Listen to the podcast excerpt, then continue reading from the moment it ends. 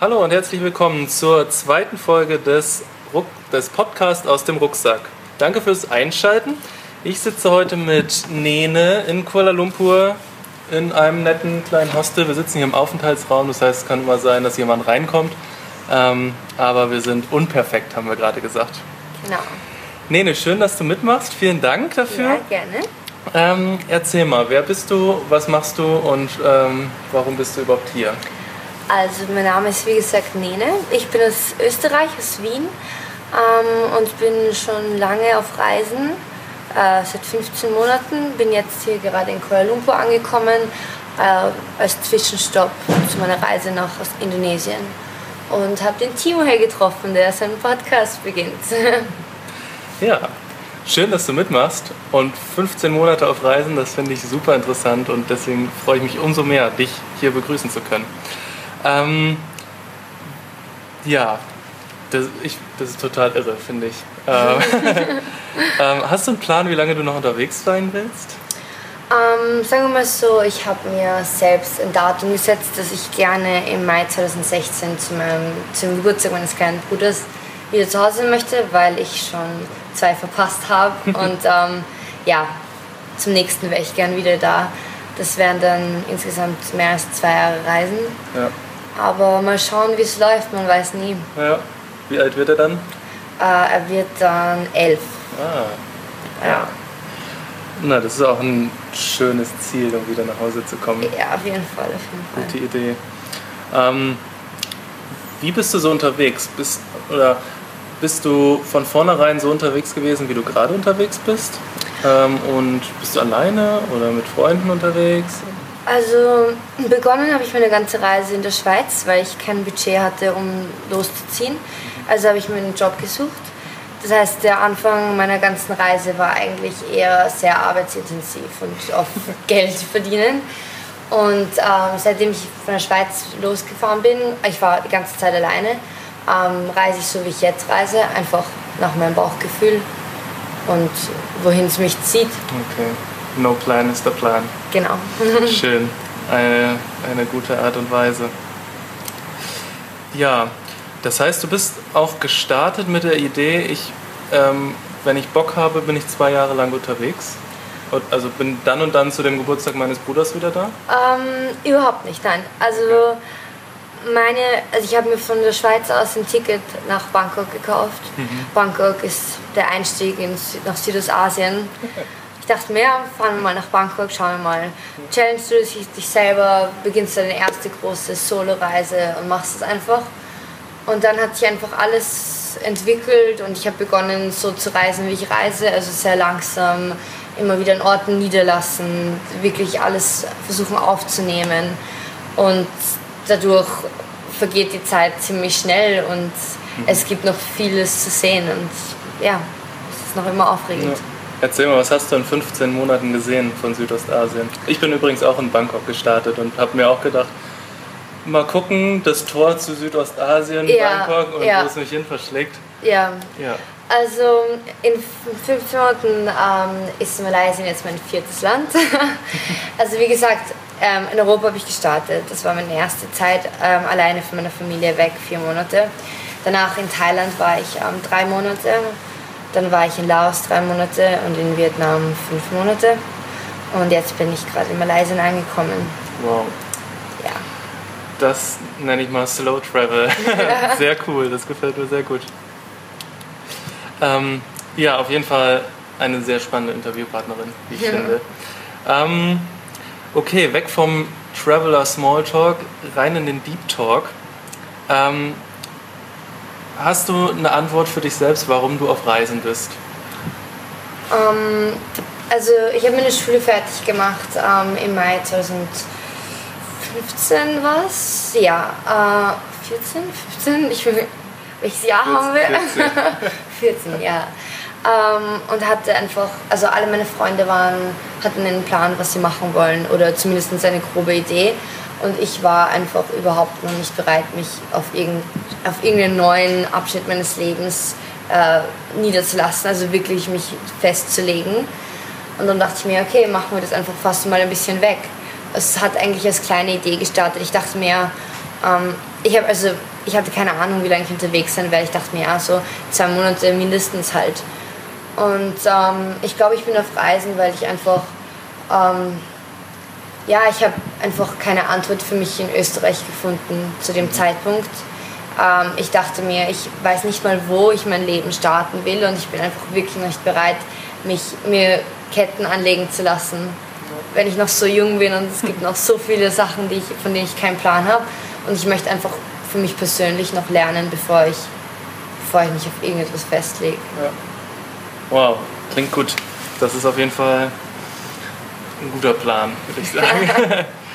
ähm, ja, das heißt, aus, also ist es so, dass aus vier Monaten jetzt 15 Monate geworden sind? Oder? Ja, pretty much, ja. Okay. Ziemlich genau, ja. ja. Und ähm, war für dich klar, Schweiz zum Geldverdienen und dann Richtung Südostasien? Um, oder ähm. war es Thailand? Oder was, hat, was war das Land, wo du gesagt hast, da will ich hin?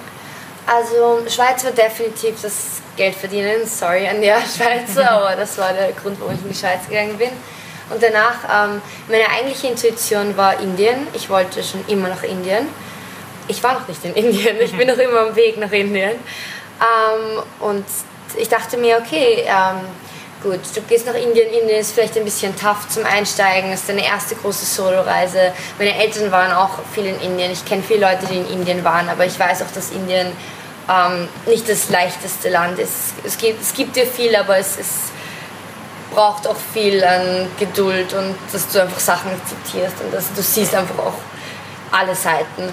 Darum dachte ich mir, okay, starten wir mal ein bisschen easier in Südostasien. Ähm, der nächste Plan war, also der nächste grobe Schwerpunkt war, dass ich habe Familie in Australien auch. Da dachte ich mir, ja, okay, bevor ich nach Indien gehe oder, ja, oder kurz nachher möchte ich sie besuchen. Also war meine Intuition Südostasien, ein bisschen herumcruisen, ein bisschen auschecken, nach Australien und dann Indien. Und ich bin auch immer nicht in Australien angekommen. Also ich bin noch am Weg. Sehr schön, also seit 15 Monaten auf dem Weg nach Indien. Ja. Und noch immer nicht da. Und noch immer nicht da. Sehr cool. Ja, ich nehme an, du hast schon ganz viel erlebt und schon, ja, ganz viele Erfahrungen gemacht, die dich fesseln und wahrscheinlich nie wieder loslassen werden. Ähm, welches Erlebnis würdest du deinen Freunden oder Familie erzählen, wenn sie dich im Moment fragen würden nach dem Erlebnis von deiner Reise? Puh, das ist eine echt schwere Frage. Ähm, es ist wirklich schwierig, weil ich einfach schon so lange auch weg bin. Mhm. Ähm, so viele Momente, in denen man einfach so dankbar ist. Also ich glaube, ich könnte ich könnt nicht ein Erlebnis beschreiben, aber vielleicht ein Gefühl, das immer wieder auftaucht. Einfach diese unglaubliche Dankbarkeit, was für eine Freiheit und was für eine Möglichkeit ich habe. Das ist so ein Gefühl, das, dem war ich mir nicht so intensiv bewusst zu Hause. Und dann bist du weg und du weißt einfach, was, also die Welt steht dir offen und du hast einfach, ich habe, also ich hatte nie besonders viel Geld zu Hause. Ich dachte immer, ja, andere Leute haben mehr und dann gehst du weg und du kommst drauf, du hast eigentlich so viel mehr. Also du hast alles, was du brauchst, du hast alle Grundvoraussetzungen und du kannst alles werden und alles machen, was du willst. Ich glaube, das ist so ein wiederaufkehrendes Gefühl, das meine Reise bis jetzt am besten beschreibt. Ja, da denke ich auch immer wieder dran. Gerade wenn man Leute trifft, die auch gerne reisen würden und nicht können. Oh ja. Oder ähm, andere Reisende trifft, die an andere Fesseln gebunden sind und deswegen nur zwei Wochen unterwegs sind ja. oder sowas. Ne? Ja. Auf jeden Fall, ja. Genau. Also ich bin da auch super dankbar für, für diese Freiheit. Und es ist auch so einfach für uns. Also wir haben einen europäischen Passport und alle, ja, alle begrüßen uns mit offenen Armen. Hingegen Leute aus Südostasien, die nach Europa wollen, die haben einfach die größten Schwierigkeiten. Ja, ja nicht nur Südostasien. Ich habe einen ähm, Jungen aus Ecuador getroffen, der muss sich für jedes Land bewerben, für jedes Visa. Ja. Und viel, viel, viel Geld bezahlen. Ja. Ja, das geht mir auf jeden Fall genauso. Ja. Hattest du auch Situationen, wo du überfordert warst? Also, nee, meine Frage ist, das haben wir äh, im letzten Podcast besprochen, in welcher Situation warst du überfordert? Weil ich denke, äh, wenn man auf Reisen ist, kommt man an, die an diese Grenze von sich selbst. Welche Grenze, ähm, an welche Grenze bist du gestoßen und wie hast du um, das ähm, gemeistert? Einige, ganz, ganz sicher. Also äh, das Reisen, das hat mich sicher an meine Grenzen, über meine Grenzen sehr oft gebracht. Ich glaube, es hat begonnen mit dem ersten Tag, wo ich in Bangkok angekommen bin und ohne Plan, wo ich mir einfach gedacht habe, was zur Hölle machst du? Ich glaube, so einen Moment hat einfach jeder, wenn er, mal, wenn er beginnt, so eine lange Reise, so eine unbestimmte Reise, wo du einfach, du kommst an in einem neuen Land, du hast keine Ahnung über die Sprache, du verstehst nicht, du riechst nur lauter Gerüche, du hast, du hast diese Menschen nie gesehen, das, das Klima ist viel zu heiß, du weißt nicht, du hast einfach plötzlich bist du da und du hast ausgesetzt inmitten von Bangkok und hast keine Ahnung, was du machst die nächsten Monate. Also das war sicher so der erste Breakdown, ähm, den ich dann überstanden habe nach einem Tag. Also ging es einfach nur noch bergauf. Es war einfach cool. ganz schnell, ganz gut. Ganz schnell war ich mir sicher, dass das die richtige Entscheidung war.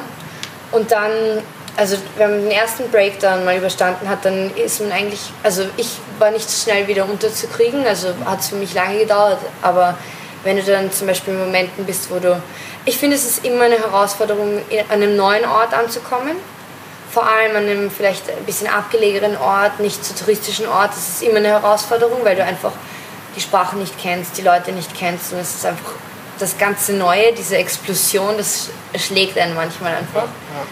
Ähm, und ansonsten, so auch als Mädchen alleine zu reisen, ähm, würde ich sagen, einfach hin und wieder Situationen, wo du dich vielleicht unsicher fühlst, wo du dir denkst, okay, ich bin mir jetzt nicht sicher, ob das jetzt irgendwie gut läuft für mich oder ob ich da jetzt ein bisschen aufpassen muss. Ja. Aber äh, ich muss sagen, alle also es waren alle Situationen zu meistern, auf jeden Fall. Und durch alle habe ich auch sicher etwas gelernt. Ja. Gab es mal Situationen, wo du das über das Abbrechen nachgedacht hast, wo du gedacht hast, jetzt, jetzt, das ist wirklich meine Grenze jetzt, äh, wenn das noch einen Tag länger ist, wenn das noch so und so lange länger so mhm. ist, dann muss ich nach Hause? Ähm, ich würde sagen, ich würd sagen gibt's, da gibt es zwei Momente während meiner Reise. Ähm, der erste war während mein, also ich bin mit dem Rad von Laos nach Hanoi gefahren, also von Vientiane nach Hanoi. Und ähm, das war das Beste, was ich in meinem Leben je gemacht habe. Hands down, das war super gut. Aber es war sicher auch das Härteste, was ich in meinem Leben gemacht habe. Weil du bist alleine, du bist ähm, auf Bergstraßen unterwegs, alleine in Laos, wo keine Touristen sind. Es ist einfach so anstrengend. Du fährst 40 Kilometer bergauf und du willst einfach nur aufgeben, aber es gibt kein Aufgeben, weil du musst weiter irgendwie. Also da hatte ich sicher so ein paar Momente, wo ich mir dachte, nicht unbedingt nach Hause fahren, aber ich will einfach mich am Boden legen und aufgeben und ich will einfach nicht mehr, ich will einfach jetzt in einem Hotel sein oder zu Hause oder so. Aber das, also das zu meistern, war sicher ähm, eine der besten Sachen, die ich gemacht habe. Ja. Auf jeden Fall. Also das war Nummer uno. Und ähm, das zweite, würde ich sagen, war in Ho Chi Minh in Vietnam, wo ich vier Monate gewohnt habe. Ähm, ich war auf jeden Fall nie eine Person, die Heimweh hat. Nie. Ich war immer unterwegs, ähm, habe mich eigentlich nie nach Hause gesehnt, aber es war das erste Mal in meinem Leben, dass mich Heimweh so richtig für eine Woche richtig mitgenommen hat. Mhm. Wo ich mir echt überlegt habe, wie ich meine Reise kürzen kann, wie ich irgendwie, ob ich wieder nach Hause kommen soll jetzt. Und also das war wirklich, da war ich nicht sehr nahe, aber am nähersten okay. also abzubrechen. Ja, das kenne ich auch. da ähm, ja, kämpfe ich auch immer mal wieder mit. Das Heimweh. Ja. aber das gehört ja auch irgendwie dazu. Also ich fand, es hat mir auch viel so Heimweh zu erleben, das, das, da lernt man dann auch wieder was. Ja. Ich dachte schon, ich bin nicht fähig, Heimweh zu haben, aber ich kann es. Ja, ja. und auch diese ganzen Gefühle, wenn man sich dann bewusst macht, ich, ich setze mich freiwillig in diese Situation, das ist alles ich. Da hat niemand gesagt, fahr nach Bangkok und mach was immer du willst. Ja. Das ist schon echt irre. Ja. Und auf der anderen Seite ist es wieder Freiheit. Ne? Ja, auf jeden Fall. Ja. Ähm, ja, was würdest du sagen, was nimmst du von deiner Reise mit und wie hat dich deine Reise verändert? Also du bist ja noch ein bisschen ich unterwegs. Bin ein bisschen unterwegs, ja. Ähm, was ich mitnehme von Also Reise. deine Idee war ja von vornherein noch zu sagen, ich bin erstmal weg, um zu gucken, wer ich bin vielleicht oder was ich machen will. Ja, auf und jeden Selbst, Fall. Selbstfindung, Ja. Überpunkt.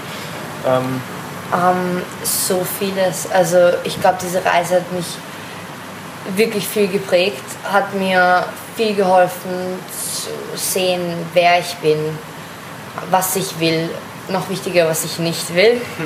ähm, einfach Selbstbewusstsein, ähm, Wissen, Erfahrungen, Lebenserfahrung, ähm, Kennenlernen neuer Kulturen, neuer Menschen. Es gibt einem einfach, ich glaube, es gibt einem einfach unglaublich viel Kraft auch fürs weitere Leben. Und es ist einfach, wenn du das einmal beginnst, das ist, es ist das Beste, was dir passieren kann, dir bewusst zu werden, dass es einfach eine Welt außerhalb deines Zuhauses gibt. Ja. Und dass das dein Ziel sein sollte, so viel wie möglich davon zu entdecken, weil du einfach, also ich habe das Gefühl, ich habe fast nur profitiert. ja. Raus aus der Komfortzone, Auf jeden rein Fall, in die ja. Welt. Ja. ja. Super spannend. ähm, wie geht's bei dir weiter? Du bist jetzt seit ein paar Tagen in Kuala Lumpur, in Malaysia auch das erste Mal, oder? Ja, ja. Ähm, was ist deine Planung? Ähm, mein Plan ist jetzt, äh, während meiner letzten Tage in Kuala Lumpur noch ähm, irgendetwas äh, wahrscheinlich nach Malakka zu fahren, in der Nähe von Kuala Lumpur, so einen Tages-, zwei Tagesausflug zu machen. Und dann geht es äh, nach Indonesien, nach Bali. Und dann kommt schon Australien nach 16 Monaten. Okay. Und äh, ja, Australien wird dann ein richtiger Job gesucht und ein bisschen Geld verdient. Und nach Australien ist wieder alles offen. Mal schauen. Hast du eine Idee, wie lange du in Australien bleiben willst? Ähm, voraussichtlich mal drei Monate sind geplant. Ja. Ähm, okay, cool. Also das heißt, da willst du auch drei Monate arbeiten oder halten. Ähm, ja, Geld zwei. Monate wären genug. ja. Wenn wenn es sich um Geld ausgeht, dann will ich Ja. zwei Monate arbeiten, einen Monat reisen, Ja. genießen. Du hast schon ein paar Mal gearbeitet auf deiner Reise, oder? Äh, ja, Was hast du gemacht? Äh, in Thailand äh, habe ich in Krabi, im Süden von Thailand gewohnt, Krabi Town. Ähm, habe Eine sehr schöne Stadt übrigens. eine wunderbare Stadt, Ja, ein super sehr Ort. empfehlen. Ja. Ähm, habe dort Englisch unterrichtet mit einem Volunteering-Projekt. Ähm, war eine gute Zeit, war super auch äh, ein bisschen runterzukommen, ein bisschen, ich würde sagen, das war so der Durchbruch, wo ich entdeckt habe, halt, wie ich persönlich für mich reisen will, dass ich einfach das nicht machen kann, wie viele Leute machen, die einfach von Ort zu Ort gehen, Attraktionen abhacken auf ihre To-Do-Liste und einfach im Endeffekt das, dass es ihr Reisen identifizieren. Das war mir ziemlich schnell bewusst, dass das nicht meine, meine Art ist. Ähm, ja, habe dann in Krabi als äh, Englisch unterrichtet in einer, im Kindergarten und einer Volksschule. Ähm, danach bin ich nach Laos, ähm, ein bisschen, bin ein bisschen in Laos herumgereist und dann habe ich äh, auf einer Organic Farm gearbeitet für zwei Monate. Ähm, basically alles gemacht von Erdnüssen, Pflanzen, Ernten, über Haus bauen, Zement mischen. Ähm, war ein guter Ort mit guten Leuten. Ähm, sehr viel gelernt, sehr viel ausgetauscht, sehr viel mitgenommen. Und ähm, mein dritter Ort, an dem ich mich für länger niedergelassen habe, war Ho Chi Minh. Ähm, halb freiwillig, weil ich eigentlich sehr viel schlechtes Glück in Vietnam hatte, bevor ich nach Ho Chi Minh gekommen bin. Also jemand hat mir meine Geldbörse mit meinen ganzen Karten, meinem ganzen Geld, ähm, Führerschein, alles gestohlen. Jemand hat mir mein Handy gestohlen, jemand hat mir mein Motorbike gestohlen. Also bin ich quasi in Ho Chi Minh gestanden mit ähm, ja, 100.000 Dong, das sind 5 Dollar vielleicht. Und äh, ohne Karten, ohne nichts. Also ja, okay, solltest du jetzt einen Job suchen. Ähm, also war ich ein bisschen unter Druck und habe dann im Endeffekt einen Job in einem Hostel gefunden. Und ähm, ja, es hat damit geendet, dass ich dort für vier Monate in Ho Chi Minh war und die, eine der besten Zeiten meines Lebens hatte. Also das waren so meine drei. Ja. Wie hast du die Jobs immer gefunden? Über Workaway? Oh, Workaway habe ich auch gemacht. Ja, Workaway habe ich, bevor ich meinen Hosteljob hatte, habe ich Okay. Workaway gemacht in Ho Chi Minh. Ja. Äh, ja, einen Job in Ho Chi Minh habe ich durch Workaway gefunden. Also das hatte ich schon wieder ganz vergessen. Äh, und im Hostel ähm, war ich verzweifelt und habe gefragt. Okay. Also das, ich glaube, das ist so, wie man überall Hostelarbeit findet. Einfach fragen. Ja. Und ähm, das erste Volunteer Project habe ich äh, über das Internet gefunden. Und ähm, das zweite, die Organic Farm, habe ich über eine Empfehlung von einer Bekannten ah. gefunden. Okay. Ja, sowas spricht sich auch rum. Auf jeden Fall, das, ja. Äh, auch dazu. Okay, äh, denken wir mal ein bisschen in die Zukunft. Mai 2016, du sitzt beim Geburtstag deines Bruders. ähm, was denkst du, wirst du nach deiner Reise vermissen? Was ähm, wird dich nicht mehr loslassen? Ähm, Unkompliziertheit, auf jeden Fall. Wenn du am Reisen bist, dann bist du einfach selbst für dein eigenes Glück verantwortlich. Und ich bin ein sehr glücklicher Mensch und mir geht es einfach wirklich gut. Ja. Seit 15 Monaten quasi. ähm, wenn du mit deinen Liebsten zu Hause bist, dann geht es dir natürlich auch ganz gut und du hast Momente, die dich vielleicht doch ein bisschen mehr berühren, weil es einfach deine Liebsten sind. Aber du hast irgendwie auch Verpflichtungen wieder. Du hast irgendwie Leute, die sich an dich anlehnen. Und das ist sowas, also meine Freunde und meine Familie haben mich immer als starke Person beschrieben.